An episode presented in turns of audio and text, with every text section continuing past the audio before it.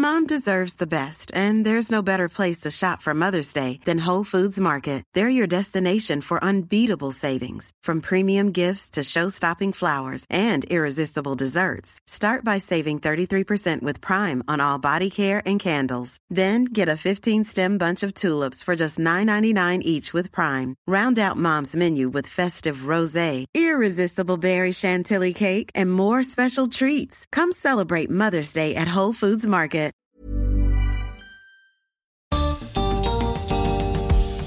¿Qué pasa cuando uno de nosotros o alguien cercano enfrenta una transición de género?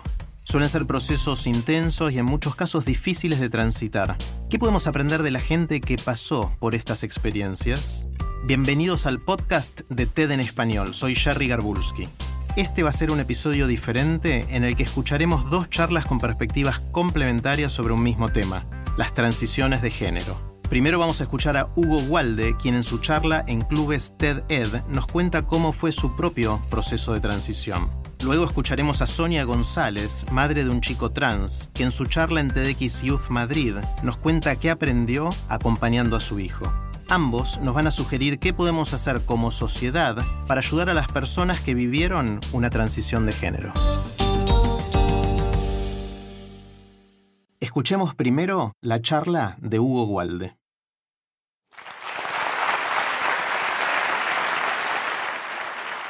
Si hay algo que sé que siempre me va a hacer feliz, es que me llamen por mi nombre. Porque tardé años en descubrirlo, por el miedo que me dio decírselo a la gente la primera vez, porque me identifico con él. Porque durante toda mi infancia me llamaron con otro nombre, como si le hablaran a otra persona. Y hoy en día de verdad siento que esa persona no era yo. Tuvieron que pasar más de 10 años para que yo me diera cuenta de quién soy. Recién en séptimo grado descubrí que me gustan las chicas y fue terrible. Tenía tanta vergüenza y miedo que a mis amigas se los dije por mensaje. Ni siquiera a mi mejor amiga, que no tenía celular, se lo conté a la cara. Le di un papel y le pedí que lo leyera en su casa. Ahora me parece ridículo y exagerado, pero en ese entonces la homosexualidad para mí era algo ajeno, de esas cosas irreales que solo se ven en la tele o en Internet y que nunca van a pasar por tu vida. Aunque en la tele tampoco se veía mucho, especialmente en películas y series para chicos. Tal vez esto le suene un poco raro. ¿Por qué tanto problema para decir que me gustaban las chicas siendo un chico? En ese momento yo todavía pensaba que era una mujer. Imagínense con lo que me costó entender que me gustaban las chicas, el problema que tuve después cuando descubrí que además yo no era la persona que siempre pensé que era, la persona que los demás veían, una nena. Empecé a vestirme distinto, pero no alcanzaba. Me molestaba el aspecto de mi cuarto, mi cuerpo, mi nombre. Me sacaba fotos con gorros escondiendo mi pelo, me filmaba grabando mi voz, buscaba las remeras más holgadas y abajo de esas las más apretadas. Verme así en el espejo, cuando no había nadie en mi casa, era la mejor sensación. Y fue mucho mejor cuando corté mi pelo de verdad y ya no lo tenía que amontonar en una bolsa de tela sobre mi cabeza para sentirme cómodo. Tuve depresión porque no entendía, no aceptaba lo que me pasaba y no podía pedir ayuda ni explicarlo. Cuando terminé el primer año de escuela secundaria, pensé que iba a estar feliz otra vez, porque estaba en una escuela que odiaba y no podía esperar más para cambiarme a otra pero seguía llorando de la nada, solo que esta vez el motivo estaba más claro. El problema era yo y todo lo que tenía guardado adentro, todo lo que estaba intentando enfrentar solo. Tenía que hacer algo. Fue hasta ahora la parte más difícil del proceso y me alegro mucho de haberla superado, porque ni siquiera yo me aceptaba como soy y era muy difícil esperar que los demás lo hicieran. La primera persona a la que le hablé de todo lo que me estaba pasando a la cara fue mi mamá a la cara, si se puede decir así, porque no pude ni mirarla mientras le explicaba todo y respondía a sus preguntas incómodas. Y eso que sabía que me iba a apoyar, sabía que me iba a entender. Pero yo me quedé con la cara enterrada en la almohada, temblando, hasta que me largué a llorar y me dio el abrazo más fuerte que sentí hasta ahora. Pensé que después de recibir algunas reacciones positivas sería más fácil contárselo al resto, pero eran demasiadas personas y tenía miedo de que se alejaran de mí dejé de juntarme con algunos de mis amigos porque quería evitar decirles. Quería evitar que me vieran como una chica demasiado masculina y que me llamaran con ese nombre que tanto odiaba.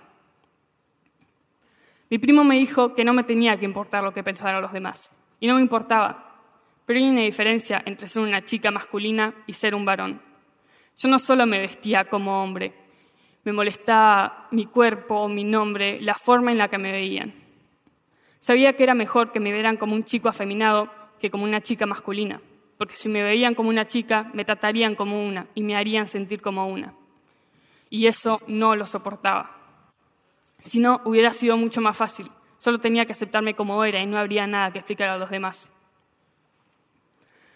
Tal vez si hubiera sabido un poco más sobre la homosexualidad y la transexualidad desde chico, me hubiera costado un poco menos. Menos tiempo, menos miedo, menos vergüenza. Después de todo lo que viví, sé que si me hubieran dado la opción, nunca hubiera elegido ser trans. Y eso que ni siquiera me tocó un entorno tan hostil. Pero estoy orgulloso de estar acá, de ser Hugo. Estoy orgulloso de haber superado todo y de estar más seguro que nunca de quién soy y poder mostrarlo sin miedo. Estoy orgulloso porque me convertí en el tipo de persona que necesitaba en ese momento, alguien que me inspirara, que hubiera pasado por el mismo proceso que yo estaba empezando. Ese es el tipo de persona que quiero ser, alguien que inspire, con las personas que yo veía en videos en Internet y que desde atrás de una pantalla y sin hablarme directamente ni responderme, me ayudaron a aceptarme como soy. Hoy pienso en todo lo que avancé y me dan ganas de llorar de la emoción, por lo que me costó y por todo el apoyo que recibí y que no esperaba para nada. Quiero transmitir eso para que nadie se quede estancado en el miedo de decir quién es. Muchas gracias.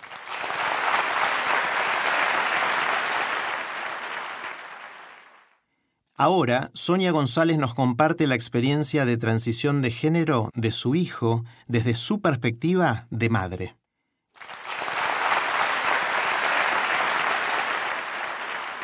A principios del siglo XX había un 4% de población zurda.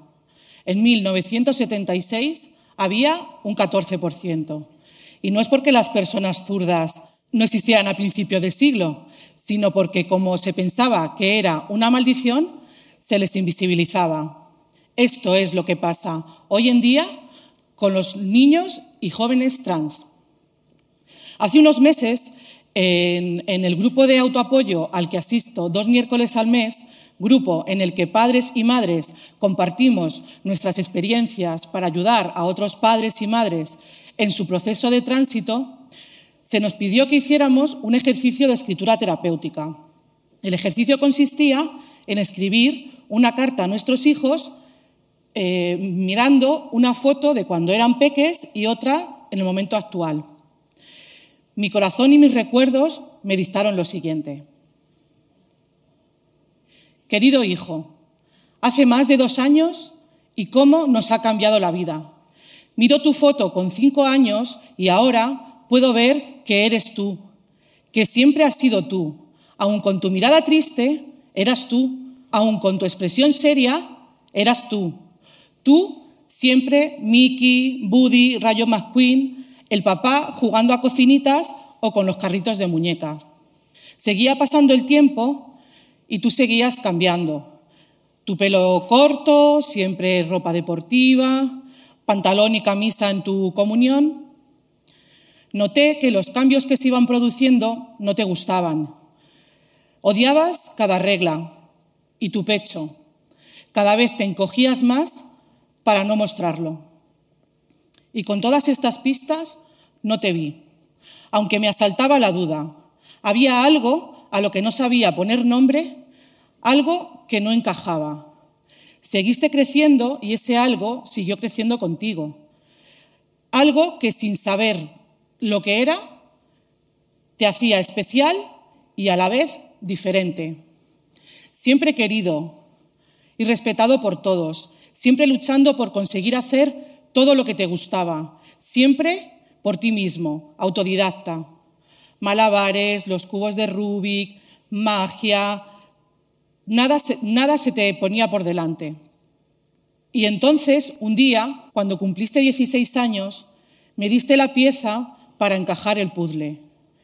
Lo hiciste en forma de carta. Mamá, soy un chico, soy un chico trans, me escribiste. Y entonces te vi, te vi claramente. pude ponerle nombre a aquella pieza que nos faltaba para encajar. Transexual. Tengo un hijo transexual. No tengo una niña seria, sino un niño triste por no poder ser quien es. He de decirte que me lo pusiste todo muy fácil. Tenías buscada toda la información, qué puertas tocar, a qué sitios acudir, qué pasos seguir para coger el camino que nos iba a llevar a tu felicidad.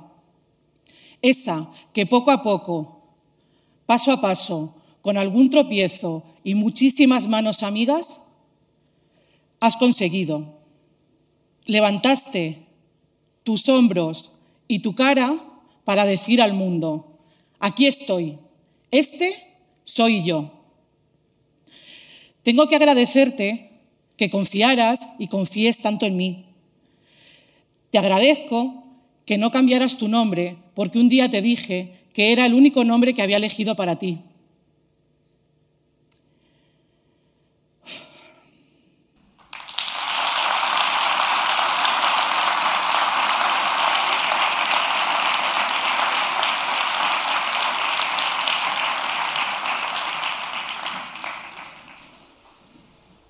Después de este tiempo y de tu tránsito, tengo que decir, y siempre diré, que eres una versión mejorada de ti mismo. Te quiere mamá.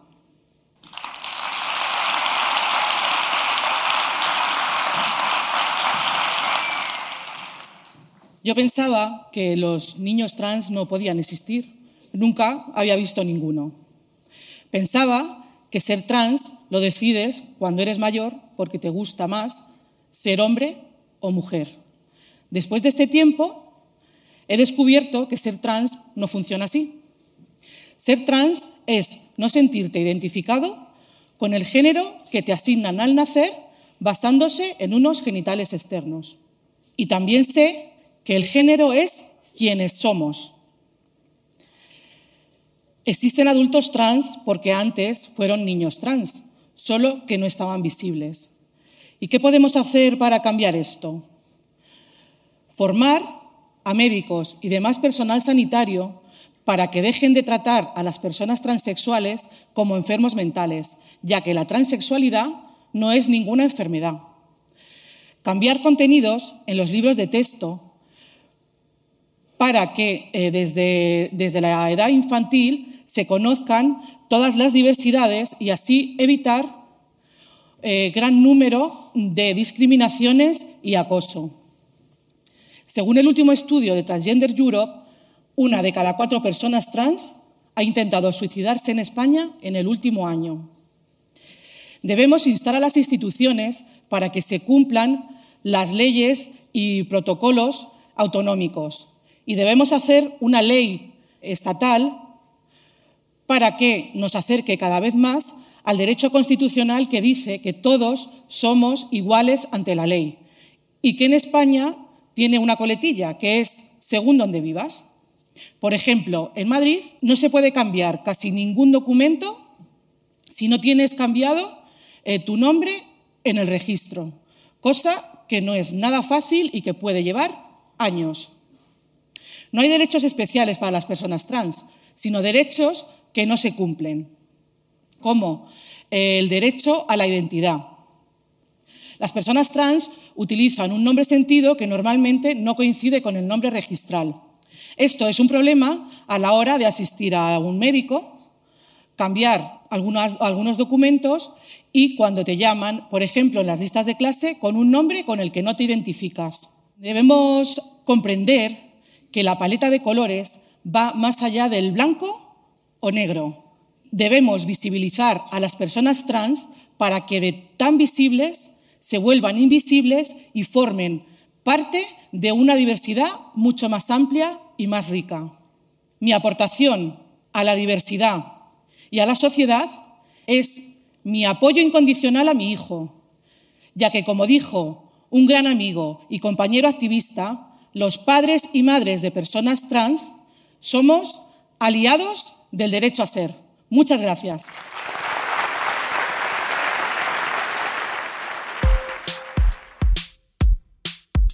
Si les gusta TED en español, la mejor manera de apoyarnos es compartiendo el podcast con sus amigos.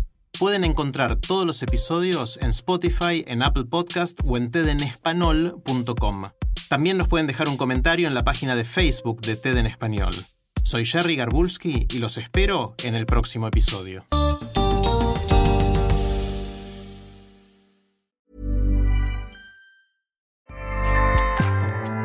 ACAST powers the world's best podcasts. Here's a show that we recommend. Winning is an everyday mindset, and we're here to help. I'm Craig Robinson. Join me and Coach John Calipari for Ways to Win. We're kicking off during March Madness. Cal's Kentucky Wildcats are in the hunt. So throughout the tournament, I'm going to call up my friend to ask about his wins, losses, and especially what he's telling his players in the locker room. You got to win every day. Find the Ways to Win podcast anywhere you listen. ACAST helps creators launch, grow, and monetize their podcasts everywhere. ACAST.com.